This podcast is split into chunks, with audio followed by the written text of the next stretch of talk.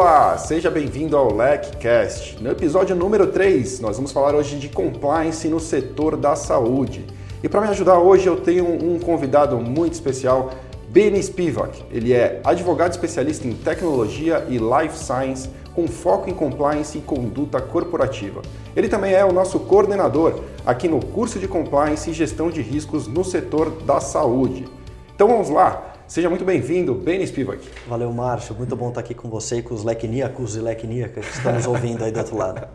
Cara, muito legal você estar aqui. É, o Benny, além de ser um excelente profissional, ele está com a Alec há muitos anos e, e, coincidentemente, eu já o conheço há talvez uns 15 é, por ou aí, 20 anos. Por aí, por aí. Eu tinha é três anos quando a gente se conheceu. Há muito tempo. Então, Beni, é, regra número um do nosso podcast, eu sempre falo isso para todo mundo, não tem cortou, voltou, nós vamos começar agora e vamos direto até o final. É, te convidei hoje para conversar sobre compliance no setor da saúde, porque é um tema que causa muito interesse na nossa comunidade, tem muita gente do setor da saúde, acho que por ser um, um setor regulado, enfim, ter, ter especificidades no, no, no programa de compliance nesse segmento, é, ele acaba despertando um interesse próprio e é por isso que eu acho que seria muito importante a gente falar sobre ele e, e tirar essas dúvidas, ressaltar as diferenças, o que, é igual, o que, é diferente num, num universo como esse. É, desde já eu gosto de dizer que compliance é compliance em qualquer lugar, né? Isso é uma coisa que a gente prega bastante na LEC, o compliance anticorrupção ele vai servir para qualquer tipo de empresa em qualquer segmento. Mas quando a gente está num segmento de saúde, talvez o, o, o, na maioria dos casos, ou enfim, grande parte destes casos, o, risco de corrupção não seja o risco mais preocupante, o risco mais relevante ali na matriz de risco do profissional que está é, diante desse desafio de gestão de um programa de compliance no setor da saúde. Então, ao invés de começar falando do que é igual, eu gostaria de já partir para as diferenças. E entre as diferenças, a gente até conversava aqui antes de iniciar a gravação, você ressaltava a questão da autorregulamentação. Então, de modo geral, o que, que você pode introduzir sobre compliance no setor da saúde, de modo geral, e, e já tocar nesse, nessa questão da autorregulamentação, a importância que isso traz para a questão. Legal, Márcio. Então, é, o seu, o seu comentário inicial foi muito preciso. A gente, difícil a gente falar que corrupção num setor é melhor, maior, diferente de outro. Corrupção é corrupção em todos os lugares. Um ponto muito específico do setor de saúde, assim como outros setores ou nichos, é, são as condutas. Em alguns setores, algumas práticas, atividades, conjunto de, de regras são válidas, em outros não são. O setor de saúde é um setor desse, por exemplo, no qual você tem algumas espécies de, de relacionamentos que são bem específicas. Né? A gente sempre fala que tem aqui é, a figura do paciente, tem um profissional de saúde, tem um centro de atenção hospitalar, uma clínica, um hospital do outro lado, você tem um pagador, um plano de saúde, por exemplo. É um setor muito regulado, você tem diversas relações envolvidas. Então não se trata apenas de ah, qual foi o ato de corrupção ou não, se trata muito de qual foi a conduta no relacionamento. É uma conduta justa, é uma conduta injusta, essa conduta ela, ela traz conflito de interesse, ela não traz. Como o setor é tão específico, as próprias empresas que atuam nesse setor acabaram criando uma regra do jogo. É quase como um clube, né? Vamos criar uma regra razoável para a gente jogar de acordo com as mesmas regras, para que o jogo seja equilibrado. Não basta só você ter lei, você precisa ter regras específicas. É aí, por exemplo, que entra a grande, um dos grandes destaques do nosso setor de saúde, que é a autorregulamentação. Você vai para o setor farmacêutico, por exemplo, você tem códigos de conduta da Associação das Empresas da área farmacêutica. Você vai para a área de produtos para a saúde, próteses, órteses, termômetros, tecnologia em saúde, a mesma coisa. Você tem regras da Associação Brasileira da Indústria de Tecnologia em Saúde. Então a autorregulamentação é, talvez é uma das grandes diferenças que o setor de compliance em saúde tem com relação a outro. A gente vai conversar essa tarde é, e essa noite, para quem estiver nos ouvindo, é, com outros temas também. Mas eu diria que a autorregulamentação e a, e a existência de vários micro elementos cria uma distinção e uma diferença entre o nosso setor de saúde e outros setores. Muito legal. É, é, até razoável concluir, então, que, que, na verdade, a concorrência faz um papel de regulador importante. É, é essa a questão. Ela mesmo vai nortear, muitas vezes, a conduta dos seus concorrentes e, e essa talvez seja a grande importância da, da autorregulamentação. Com certeza, Márcio. Acho que a gente enxerga no setor de saúde, setor de tecnologia em saúde, vamos pensar, por exemplo, aqui dispositivos médicos, é, medicamentos, equipamentos em saúde, a concorrência e o que essa concorrência faz é realmente um grande diferencial. Em outros setores, você tem a grande importância da lei, então, o legislador, o poder legislativo, o poder executivo. No setor da saúde, especificamente algumas áreas de terapias, medicamentos e produtos médicos, é, as leis também existem, elas são extremamente relevantes. Agora, o papel dos concorrentes é incrível, porque você tem não apenas uma questão de concorrência mesmo, descontos, mas você tem conduta. Se você, você tem hoje regras para, por exemplo, denunciar uma prática irregular de um concorrente seu e que quem vai determinar se foi ou não irregular são terceiros concorrentes. Então, é um setor muito interessante, muito complexo e no qual, de fato, o poder privado regula esse setor. Muito legal, cara. Outro ponto importante que a gente conversava aqui antes de iniciar também é a, a interferência da, do, do mercado internacional na operação é, de saúde, quer dizer, é um segmento que envolve muito é, questões de importação e de, enfim, né, do produtor estar tá em outro país, o destinatário final está no Brasil e no meio desse caminho a gente ainda tem muitas vezes um profissional da área médica ali como um intermediário importante, decisor, decisor não digo nem sempre, mas influenciador muitas vezes talvez da decisão desse consumidor final de um, de um produto de saúde, né? E, e, como que você vê essa questão do mercado internacional? Quer dizer, isso tem um impacto no compliance que é operado é, pelas, pelas pessoas que estão nessa posição nas empresas de saúde? Certeza, Márcio. Eu gosto, eu, eu, eu gosto de enxergar o setor de saúde como um dos mais efetivamente globalizados que tem. É, saúde é saúde em todo lugar do mundo. Então, uma necessidade que um brasileiro tem de atenção em saúde é possivelmente a mesma de alguém dos Estados Unidos, da França, da Jamaica, do Iraque, é, da África, da Austrália. Então o que acontece? Quando a gente fala de saúde, saúde é um item global. As grandes empresas e as grandes iniciativas da área de saúde, sejam dispositivos, ativos farmacêuticos, pesquisa clínica, medicamentos, são empresas globais, multinacionais. O Brasil também tem as suas empresas multinacionais relevantes, mas muitas delas são estrangeiras e estão aqui no Brasil. Portanto, o que acontece no Brasil não é em si mesmado. A gente não fala que o setor precisa olhar apenas para o Brasil. Precisa olhar para as práticas que estão acontecendo lá fora. A gente aprende muito no setor de saúde com grandes lições que aconteceram lá fora. Então, por exemplo, o que acontece num caso que foi investigado pelo Departamento de Justiça norte-americano, o DOJ, ou pelo Departamento de Crimes né, no Reino Unido, é, são extremamente relevantes para a gente aqui no Brasil. Porque se aquela prática foi considerada irregular num país da Europa, por exemplo, vale a gente aqui no Brasil olhar se aquela prática pode ou não continuar. Então, o profissional de compliance que olha para o setor de saúde, uma das características fundamentais dele é antena ligada. Ele tem que estar sempre muito conectado com o mundo. O que, está acontecendo? A gente, em alguns setores, até consegue falar, mas isso não aconteceu ainda no Brasil, no Brasil ainda vai ser testado. No setor da saúde, essa é uma afirmação muito relativa aconteceu fora do, do Brasil, vamos olhar, vamos entender o que aconteceu, vamos ver se aquilo vai impactar a gente.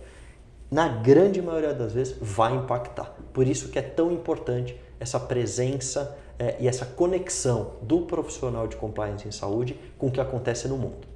Até por isso, eu acho que é, reforça ainda o que nós conversamos no podcast número 1, um, quando o Daniel esteve aqui, Daniel Sibili, nós falamos sobre o domínio de línguas. Acho que no, setor de, de, saúde, né, um compliance setor da saúde, então o inglês acaba sendo algo muito importante para o desenvolvimento do profissional de compliance, correto? Ah, com certeza, Márcio. Eu, eu, eu acredito o seguinte, se você considera, olha, vou dar um, um, dado de realidade, até três anos atrás, até um pouco menos que isso, é, a lei brasileira impedia, impedia que dinheiro estrangeiro tivesse investido no setor de saúde hospitalar. Então eu não poderia ter, por exemplo, empresas estrangeiras sendo donas de hospitais. Há três anos isso mudou. Então agora eu tenho dinheiro estrangeiro, investidor estrangeiro interessado em olhar o setor hospitalar brasileiro, que é um setor complicado. Como é que essa pessoa que está na, na ponta da linha, trabalhando com a área de compliance, pode explicar o que está acontecendo para o estrangeiro sem a questão da língua? A gente fala muito no dia a dia que a traduzir é muito mais do que verter idioma. Traduzir é também explicar contexto, ou muitas vezes contextualizar. Não basta simplesmente jogar no Google, olha, está aqui como funciona o SUS. Os americanos, por exemplo, têm um pouco de conhecimento do que é o SUS. Os japoneses não, por exemplo. Eles não conhecem o mecanismo de sistema único de saúde. Como é que você vai explicar isso?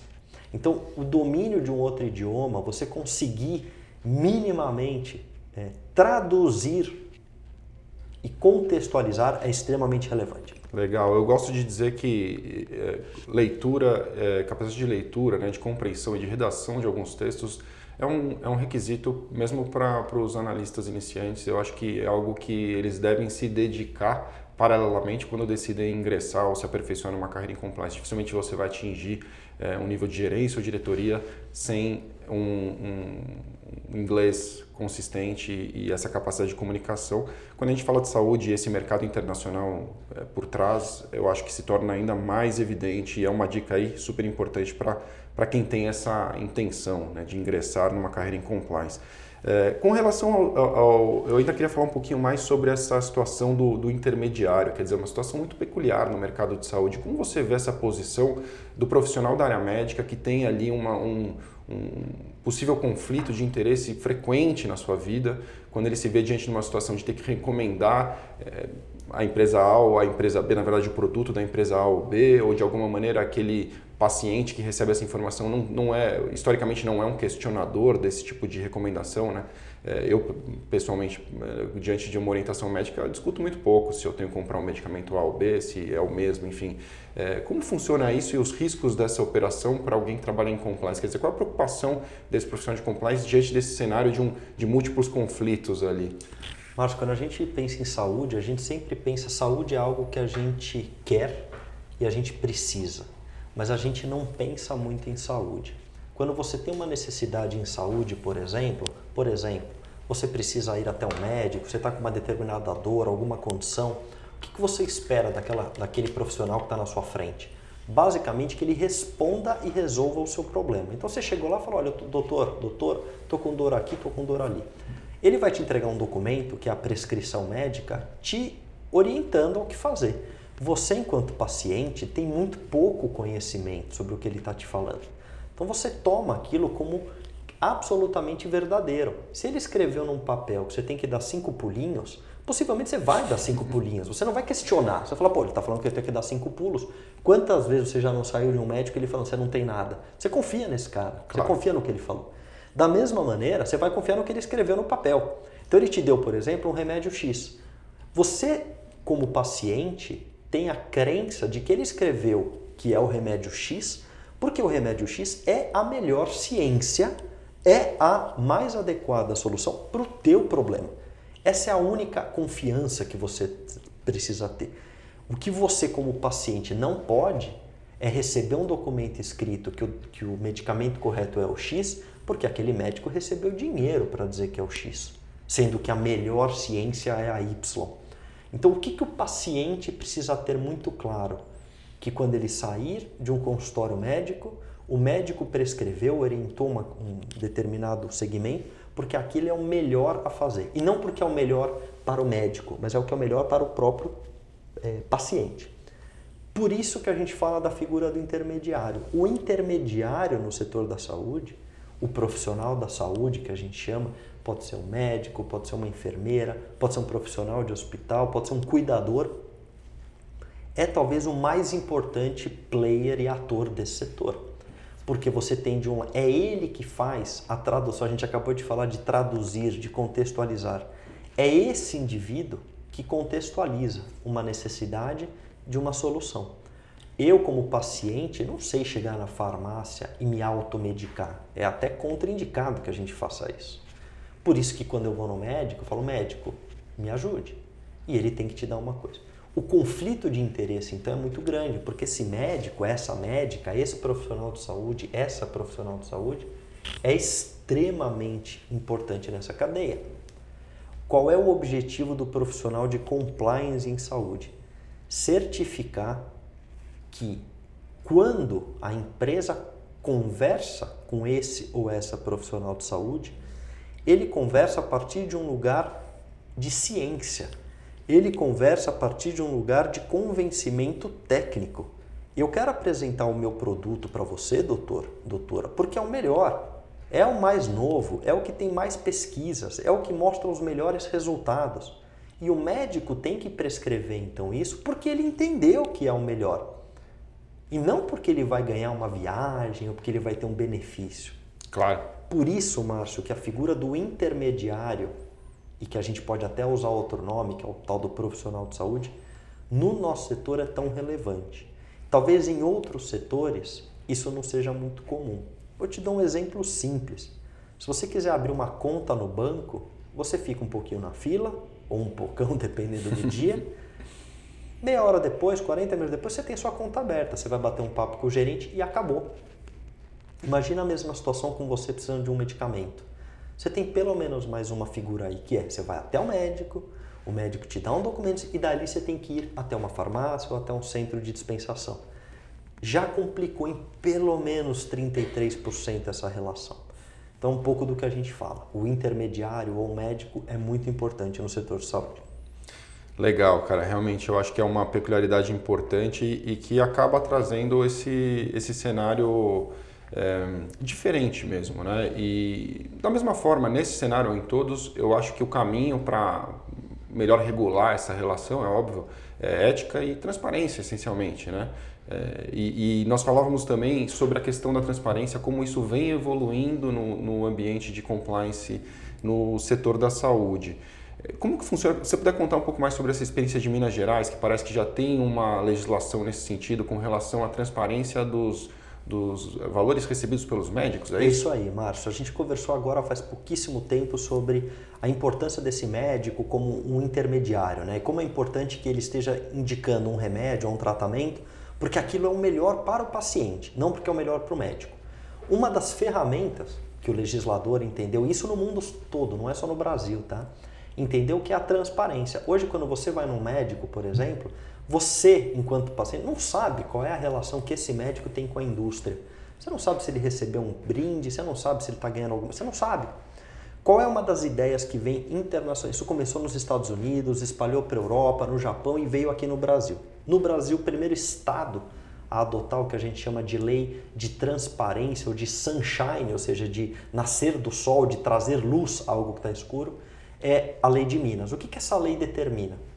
Se a empresa do setor de saúde, pode ser uma farmacêutica, pode ser uma empresa de produtos médicos, tiver um relacionamento financeiro com o médico, que muitas vezes, ou na sua grande maioria, é absolutamente legítimo, Márcio. Deixar muito claro aqui para quem está nos ouvindo. A indústria ter um relacionamento pago com o médico é legítimo. O que, que esse governo pede? pede apenas? Se é legítimo e se é verdadeiro, a gente não precisa esconder do paciente. Então vamos indicar isso para o paciente. Então o que, que passou a acontecer desde 2016, né, no apagar das luzes de 2016? A empresa brasileira que tem relacionamento com médicos inscritos no Conselho Regional de Medicina, MG, Minas Gerais, apresenta uma vez por ano um relatório de quais médicos mineiros receberam aportes, dinheiro, apoio, a que título e para quê. Olha que interessante isso, Márcio. Agora você pode permitir com que um paciente entre e fale, olha, esse meu médico é um médico que tem relacionamento com as empresas. Olha que bacana. Você está empoderando esse paciente. Né? Isso nos Estados Unidos vem acontecendo já há mais ou menos uns 10 anos. A experiência lá é uma experiência ainda em teste, porque muita gente fala, olha, o que, que eu faço com essa imensidão de dados? E é uma boa pergunta. Tem aqui um dado de um milhão de presentes dados a médicos durante um ano. E aí, o que, que eu faço com isso? Mas ao mesmo tempo eu trago um pouco de transparência. Deixa o paciente decidir o que ele faz com essa informação, mas deixa ela existir também. É muito legal, cara. Eu, passei por uma situação, não sei se, eu, se, se é, tem a ver com esse assunto, mas me veio a, a, a lembrança da, dessa situação e eu queria até compartilhar contigo, com nossos ouvintes aqui, para a gente falar um pouquinho sobre isso. É, eu estava com uma médica e ela recomendou a utilização de uma bombinha né, para asma e tal. E, e o que ela me contou depois é que ela trabalha para a indústria que é a fabricante dessa bombinha. É, ela não tem exclusividade, ela trabalha com é um regime de pesquisa, uma coisa assim que ela trabalha para essa essa empresa e ela também receita o, os medicamentos. É absolutamente normal. Eu, na, na, época eu lembro que eu fiquei meio curioso com essa situação. Confesso que eu não cheguei a pensar, nossa, que conflito de interesse, que coisa assim, mas é comum esse tipo de coisa acontecer? É, é normal? É, é possível? Ainda é, Márcio. Vai deixar de ser cada vez mais, porque você tem transparência. Imagina só que, que coisa doida. Você chega num. Você vai, por exemplo, pegar um. É, você vai comprar algum item numa papelaria, tá? Por exemplo, eu preciso de uma caneta. E quem te atende é, vai te oferecer uma caneta da marca X.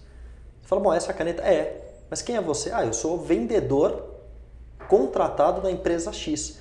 Quem te garante que aquela é a melhor caneta? Ele está te entregando aquela caneta porque ele trabalha para a empresa.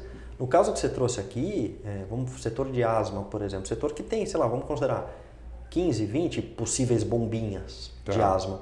Por que, que aquela médica te indicou aquele produto específico? Será que era o melhor para o seu caso? Será que era a bombinha que rendesse mais, que fosse específica para você? Ou será que ela te recomendou aquilo porque ela tinha algum benefício? É, essa é a dúvida que veio na cabeça. E isso é muito doido, porque assim, se essa é uma dúvida que você tem toda hora, é, talvez nesse caso isso não tenha te prejudicado nem um pouco. E se tivesse?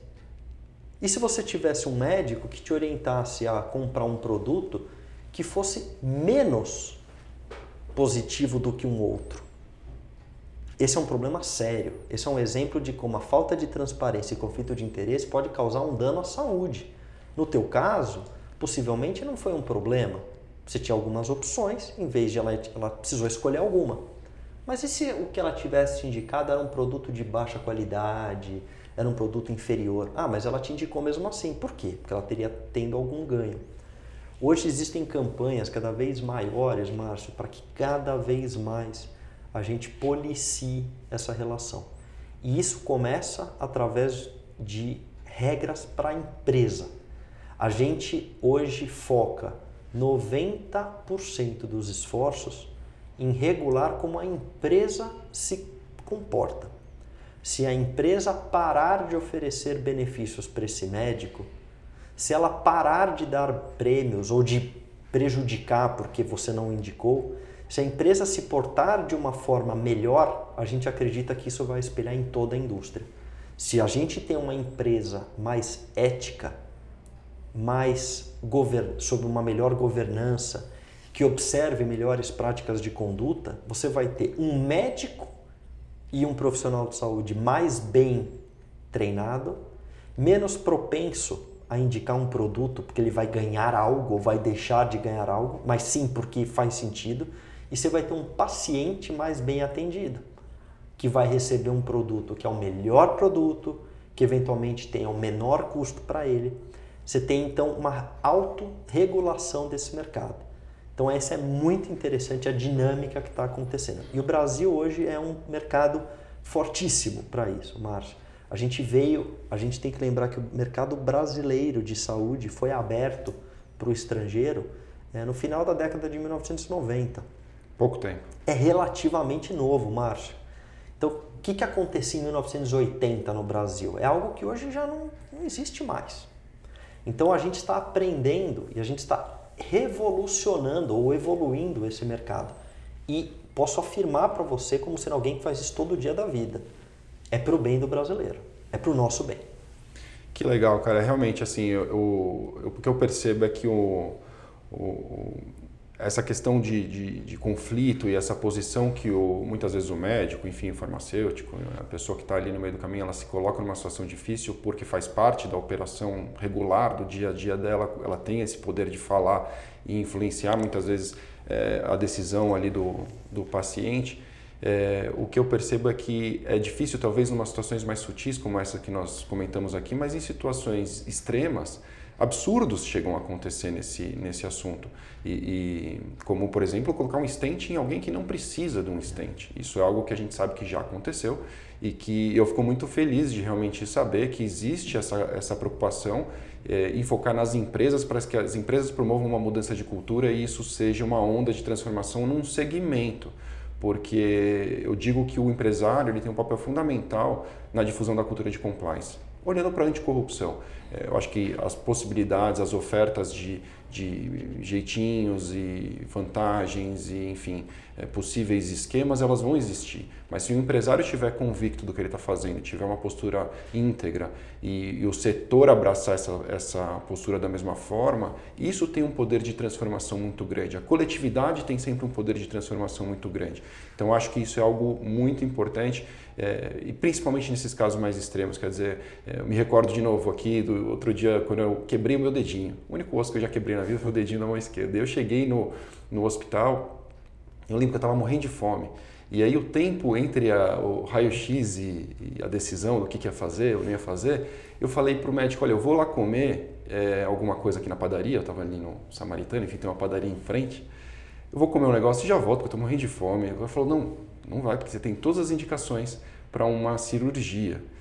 E aí, esperei, finalmente ele me chamou, ele falou assim, olha Márcio, eu vou te falar, você deu sorte duas vezes. Eu falei, ah, é por quê? Ele falou, primeiro porque você está sem dor e a gente vai colocar seu dedinho no lugar. E segundo porque sou eu que estou te atendendo aqui, porque você tem todas as características para indicar uma cirurgia é, sem qualquer tipo de risco. Quer dizer, o médico não estaria é, agindo em desconformidade com o protocolo médico de me indicar uma cirurgia. E ele comentava isso dias após é, um escândalo ter estourado no Fantástico, que mencionou sobre essa questão é, das próteses. Né? Então, é, que situação, né? Quer dizer, eu poderia ter sido colocado uma prótese para colocar o meu dedo no lugar de forma absolutamente desnecessária, simplesmente porque eu atendia ali os requisitos objetivos e não, não, eu jamais teria acesso a algum tipo de conhecimento que pudesse me, me confortar num questionamento ao médico. Falar assim, ó, oh, peraí, mas por que, que você vai fazer uma cirurgia? Obviamente eu falo, põe meu dedinho no lugar, tudo bem. Cara, o difícil, teu, né? O teu exemplo acho que é um exemplo incrível e que eu acho que ilustra muito o cotidiano de muitos médicos e médicas desse país inteiro, que eles também são colocados numa situação de muito estresse, muita pressão para seguir padrões. É, eu acho que para quem está nos ouvindo é importante entender assim, não existe um vilão no setor da saúde. Somos todos vilões nesse setor. É, quando a gente vai numa consulta médica, por exemplo, e pede para o profissional de saúde emitir duas notinhas para a gente para ter reembolso de, de do, do, do, plano, porque o plano só reembolsa metade, nós também somos vilões naquele ato. Quem está começando a prática corrupta somos nós, pedindo duas notinhas. Ou pago metade aqui, pago por fora o resto. Quando eu vou no SUS, por exemplo, e pago para cortar é, a fila, também eu sou corrupto. Então, o exemplo que você trouxe mostra um setor complicado, porque assim, quem iria negar uma cirurgia para você? Se ela é possível, você como paciente ia falar, tá bom, eu não sei se eu tenho ou não que fazer cirurgia. Você pode até desconfiar, mas você vai fazer o que o médico falou. Esse médico, por incrível que pareça, a gente em qualquer cenário a gente bateria a palma. Mas vamos ser sinceros, ele não fez nada mais do que o correto. Exato. Então é muito doido a gente acreditar isso. Me parece que a gente está vivendo no Brasil é, uma fase de repensar. Era muito comum e a gente ouve isso muito no escritório. Há 10 anos eu ouvia muito, há 5 eu ouço menos e hoje eu estou ouvindo mais do que eu vou ouvir amanhã. Ah, mas é assim que a gente sempre fez. Isso é muito comum, Márcio. É muito comum. A gente ouve o cara chegando e fala, você comenta, por exemplo, discute um risco de uma determinada conduta, e o cara fala, meu concorrente faz. Então, assim, a razão pela qual ele vai fazer não é porque é certo ou porque é errado, é porque o concorrente faz. Está mudando isso. É, é, engraçado, né? Isso é uma do, do, quando a gente fala no triângulo da fraude e entra na racionalização. Esse é um, um dos exemplos clássicos da racionalização. Quer dizer, porque todo mundo faz, eu posso fazer também. Exatamente. E, e é algo que é uma furada tremenda, né? Quer dizer. E mostra um pouco, Márcio, você até colocou dessa figura do. Você comentou no teu exemplo que tinha havido uma reportagem no Fantástico, no auge da Lava Jato. Você está comendo sua pizza com a tua família, estoura uma reportagem que gerou uma CPI para investigar fraude no setor de próteses e implantes. Verdade. Chegou ao cúmulo, Márcio, de você ter empresas que pagavam, empresas absolutamente corruptas. E, e você quer saber, eu acho que chega a ser a, fa a falta de ética em personificada, assim, é um absurdo. Eles pagavam um médico para dizer que o paciente precisava de cirurgias de implantes cerebrais, implantes assim, super, cirurgias muito complicadas, porque ele ia ganhar mil, mil e quinhentos reais a mais.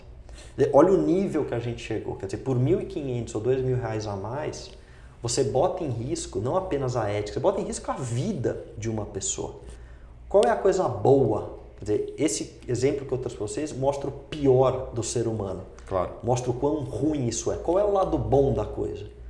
A ciência do compliance, o sistema de compliance, o fato de nós estarmos aqui batendo um papo sobre compliance hoje, coisa que há 10 anos, 15 anos a gente não falaria. Com centenas de ouvintes aqui. Todo mundo nos ouvindo. É, mostra que a gente está indo para um lugar muito melhor, né, Márcio? E eu tenho certeza absoluta que daqui 10 anos a gente vai estar num lugar muito melhor ainda. Então, assim, é um aprendizado diário, é um dia depois do outro, não tem jeito. A gente ainda combate alguns fantasmas do passado, mas a gente está melhorando. Por isso que a figura da transparência é tão importante. Se você que está nos ouvindo é paciente, pergunte para o teu médico qual o relacionamento que você tem com a indústria. Pergunte isso. É seu direito de saber.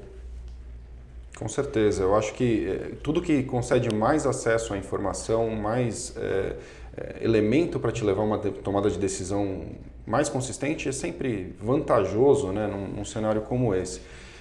Cara, eu queria entrar um pouco na atuação do profissional na área de compliance no setor da saúde para a gente falar, porque a gente tem é, muita gente que nos escuta e que, enfim, acompanha os conteúdos produzidos pela LEC, tem a intenção de ingressar em compliance ou já está em compliance, mas de repente o setor da saúde é algo que interessa também. E eu queria falar se tem algum tipo de peculiaridade na atuação desse profissional. Quer dizer, a gente já falou que compliance, é, anticorrupção talvez não seja a maior das preocupações dele. Né? Esse profissional, é, a não ser, é claro, que ele esteja numa empresa que tem uma fatia do seu faturamento importante atrelada à venda para governo. Né?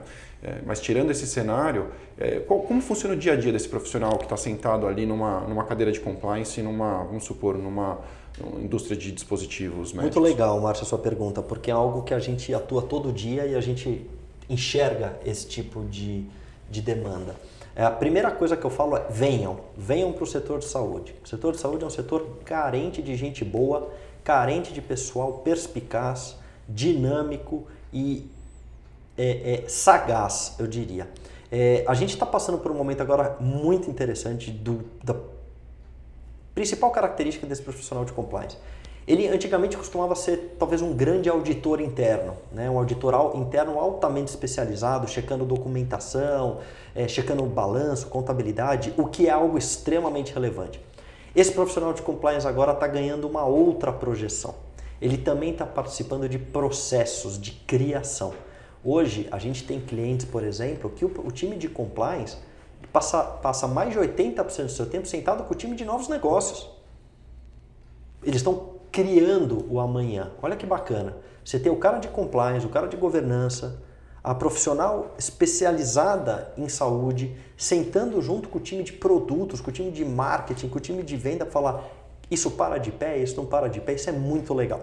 Então você, eu diria que talvez uma das grandes capacidades e habilidades desse profissional de saúde é entender e se perceber como capaz de atuar nesse setor. De um lado, atuando com uma auditoria, talvez um trabalho, digamos, um pouco mais tradicional, old school, e ao mesmo tempo estando afim de arregaçar a manga e participar de projeto, de processos, de criação, de pensar. É, eu tive outro dia um cliente que comentou para mim que estava fazendo MBA em negócios. É, e é um profissional de compliance. Por que, que ele está fazendo MBA em negócios? Ele quer entender o que o cliente dele interno, quais são as dificuldades do cliente dele. Ele falou: olha, se eu não entender qual a necessidade do meu cliente de vender mais, de fazer mais, de gastar menos, mas de uma forma real, eu não consigo fazer o meu trabalho. Eu achei isso fantástico. Você vê que o cara de compliance não é apenas o cara de compliance, ele é um participante e muito importante dentro da empresa. Então, é uma cada vez mais a gente enxerga uma grande dinâmica desse profissional. É um profissional que de fato ganha uma importância gigantesca cada dia mais e que tem um espaço crescente. E que tem que então ter uma visão, é, na sua opinião, uma, uma, visão mais de futuro. Um cara que vai estar tá ali não simplesmente para regular o que já foi feito ou simplesmente treinar as pessoas para que elas continuem na conformidade, mas um cara que vai participar do desenvolvimento de novos produtos e novos negócios. Justamente, Márcio, justamente. Muito legal, cara. É realmente algo, é um, algo bem peculiar desse segmento. E a gente está falando de projetos, novidades. Eu me lembrei de um tema que, no, no setor da saúde, quer dizer, é um tema super urgente, sensível para todos, mas no setor da saúde especialmente sensível, que é a LGPD. Né? A gente está aí é, às vésperas, já dá para chamar de véspera, imagina, se bem que no Brasil, é, com essa distância ainda não é véspera, a gente deixa tudo para a última hora, mas a verdade é que tem muita gente preocupada com proteção de dados, né? prova disso até o próprio Congresso Internacional de Proteção de Dados que a LEC faz em parceria com a Ops Bloom Academy e que é um sucesso, né? nós reunimos 300 pessoas no ano passado, esse ano são esperadas em torno de 600 pessoas em 2019, quer dizer, um crescimento aí de quase 100%, exatamente 100% na verdade, é, o que esperar da, da LGPD num universo que você tem tanto dado e tanto dado sensível, né? Porque dado de, de eh, pacientes sobre sua saúde, enfim. É, qual, o que, que, você tem enxergado aí nesse, nesse mercado no, nesses últimos tempos? A sua atuação nesse segmento, você tem atendido clientes com essa demanda? Isso já começou? Ou estão todos atrasados mesmo, como eu, como eu penso? O Márcio, a gente tem falado no escritório que a LGPD, na verdade, é a Lei Geral do Pânico Deliberado. Né?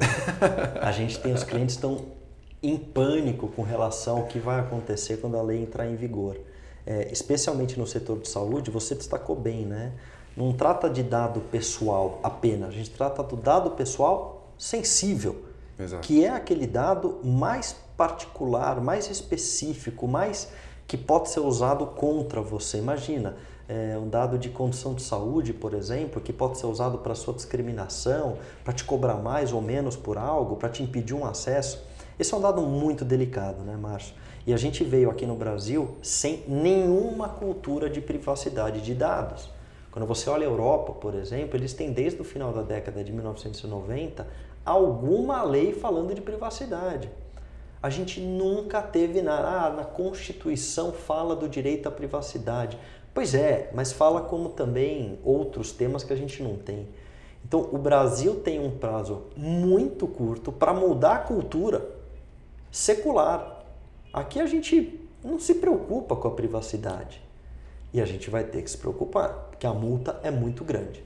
Então, o que eu tenho visto os clientes se preocupando é, e eu diria até acho que é a dica para quem está nos ouvindo: a primeira coisa é sem pânico.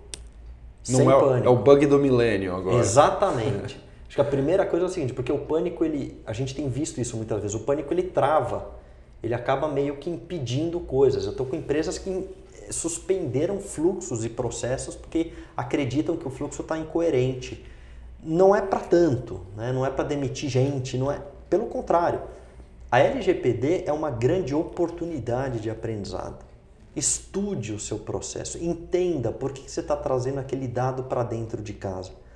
Se você lembrar, Márcio, até pouquíssimo tempo atrás se falava do conceito do Big Data, do dado direcionado, que era traz dado para dentro de casa, quanto mais melhor. Agora é exatamente o contrário, e passou que menos de 5, de 10 anos desde a figura do Big Data. Agora é quanto menos dado, melhor. Na área de saúde ainda mais.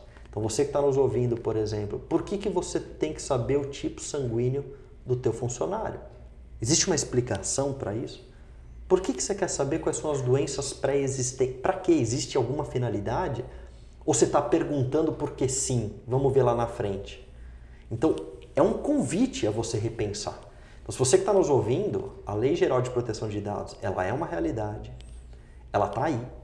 É, você tem que começar sim a fazer alguma coisa mas é um fazer alguma coisa consistentemente, sem pânico, de uma forma organizada. Planejamento. Com planejamento.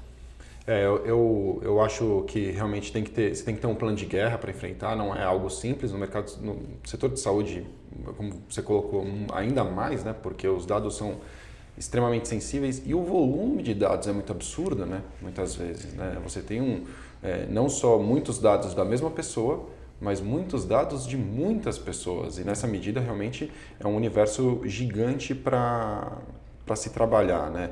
É, então acho que vale então a mesma máxima que tem sido aplicada para todos os outros setores, essa questão de você no passado se preocupar ter uma mineração de dados ali, de vamos tentar alimentar quanto mais dado eu tiver da pessoa melhor, para um cenário de captar só realmente aqueles dados que você precisa e poder lidar com, com, essa, com essa situação. Né? Com certeza. Muito legal. É, finalmente, cara, eu queria falar um pouquinho sobre a qualificação desse profissional.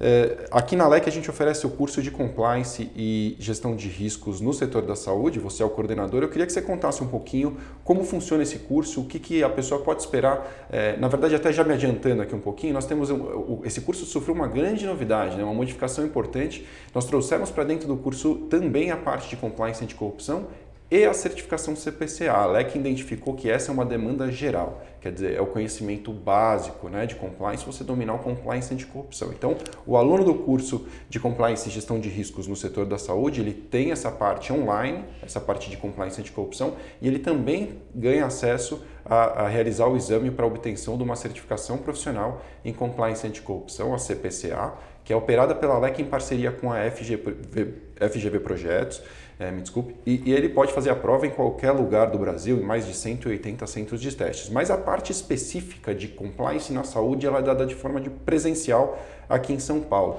Essa parte presencial em São Paulo, você pode contar um pouquinho mais o que, que o, que, que o aluno pode esperar dela? Claro, Márcio. o projeto de. Eh, o nosso programa de compliance de gestão de risco no setor de saúde é um orgulho muito grande para mim e para a LEC, LEC, com certeza. Sem dúvida. É, para quem está nos ouvindo, foi o primeiro programa do Brasil a focar unicamente no setor da saúde, exatamente por conta desse podcast. É um setor diferenciado, é um setor específico, ele tem uma dinâmica, a banda toca de um jeito diferente na área da saúde. Então, o que, que a gente busca fazer no programa que está indo já para a sua quarto ano, se não me engano, já o terceiro ou quarto ano já de, de é, existência. É, sem dúvida. É, a gente tem formado uma turma e o mais legal desse programa é que uma turma ensina a próxima, né? A gente vai aprendendo muito uma turma com a outra. É, o que, que a gente tem é, buscado nisso? Noções muito práticas, reais. Os nossos palestrantes, convidados, professores são profissionais de compliance daquele setor. Então a gente fala de compliance específico no setor farmacêutico específico no setor de produtos médicos, específico em pesquisa clínica, específico no setor de eh, hospitalar. A gente fala de aspectos criminais, falamos de leis internacionais, ou seja, o programa ele é todo formado para complementar e especificar a formação desse profissional, para que quando ele termine esse programa, junto com a certificação agora que foi readaptada, ele tenha uma visão muito completa do que é esse setor e se sinta muito bem instrumentalizado para atuar no dia a dia. Talvez um dos grandes prazeres que eu tenho de contar é que grande parte da, das, dos nossos alunos e alunas que fizeram parte hoje atuam no setor de compliance em saúde e estão evoluindo absurdamente nas suas carreiras. Então mostra que o curso ele tem um grande valor é, e muito desse valor diz respeito aos próprios alunos, que acabam criando uma rede de contatos, uma rede de conexões muito forte. Eu acho isso super importante, recomendo a todos que queiram ingressar em uma determinada área, determinada área qualquer que seja, que façam um networking efetivo, bem feito, técnico, eh, se envolvam com as pessoas que efetivamente são os players daquele mercado. Eu acho que esse é um valor muito importante desse curso, porque a gente está falando do nicho dentro do nicho. Né? A gente está falando de um universo de pessoas super especializadas, quer dizer, o cara que manja de compliance, manja de compliance dentro do setor da saúde. Então, seja para essa questão do relacionamento, seja até para um benchmark interessante né, em algumas questões, é, você mesmo colocou que o mercado se regula e a gente precisa saber o que, que os, as outras empresas estão fazendo, como, como que elas lidam com, às vezes, desafios semelhantes, né? Então, acho que nessa medida também tem um valor muito grande para o aluno estar nessa, nessa turma. Se você quiser saber mais sobre o curso de Compliance e Gestão de Riscos no setor da saúde, você pode escrever para contato.lecnews.com e também é, deixar um recado em nossas mídias. Enfim, a gente pode é, lhe atender por qualquer dos nossos canais. Beni, obrigado, cara, demais pela sua visita aqui, pela sua presença. Você quer deixar algum contato? Algo que... Bom, queria agradecer, Márcio, Leque, deixar um abraço aí para os lecníacos e lecníacas que estão nos ouvindo é, e fazer, reiterar aqui o convite. É, participe das atividades da LEC. A LEC tem, enfim, um prazer muito grande de fazer parte dessa família e especialmente é, eu, eu deixo aqui meu apelo para que vocês olhem com mais carinho para o setor de saúde, vocês que estão nos ouvindo, venham para esse setor, a gente está precisando de vocês. Um grande abraço a todo mundo. Valeu! Muito bem, podcast número 3 aqui com o Beni Spiva, que foi um grande prazer poder discutir um pouquinho mais sobre compliance no setor da saúde. Eu sei que esse é um assunto ainda que a gente pode destrinchar bastante aqui, eventualmente segmentar e falar dele pedaço por pedaço, cada um dos pilares aí do programa de compliance específico no setor da saúde. É, mas é isso por enquanto e em breve novos episódios aqui no canal LecCast aqui no Spotify e em breve nas outras mídias também. Se você quiser falar com o podcast, você pode escrever para blog lecnews.com. E é isso. Valeu!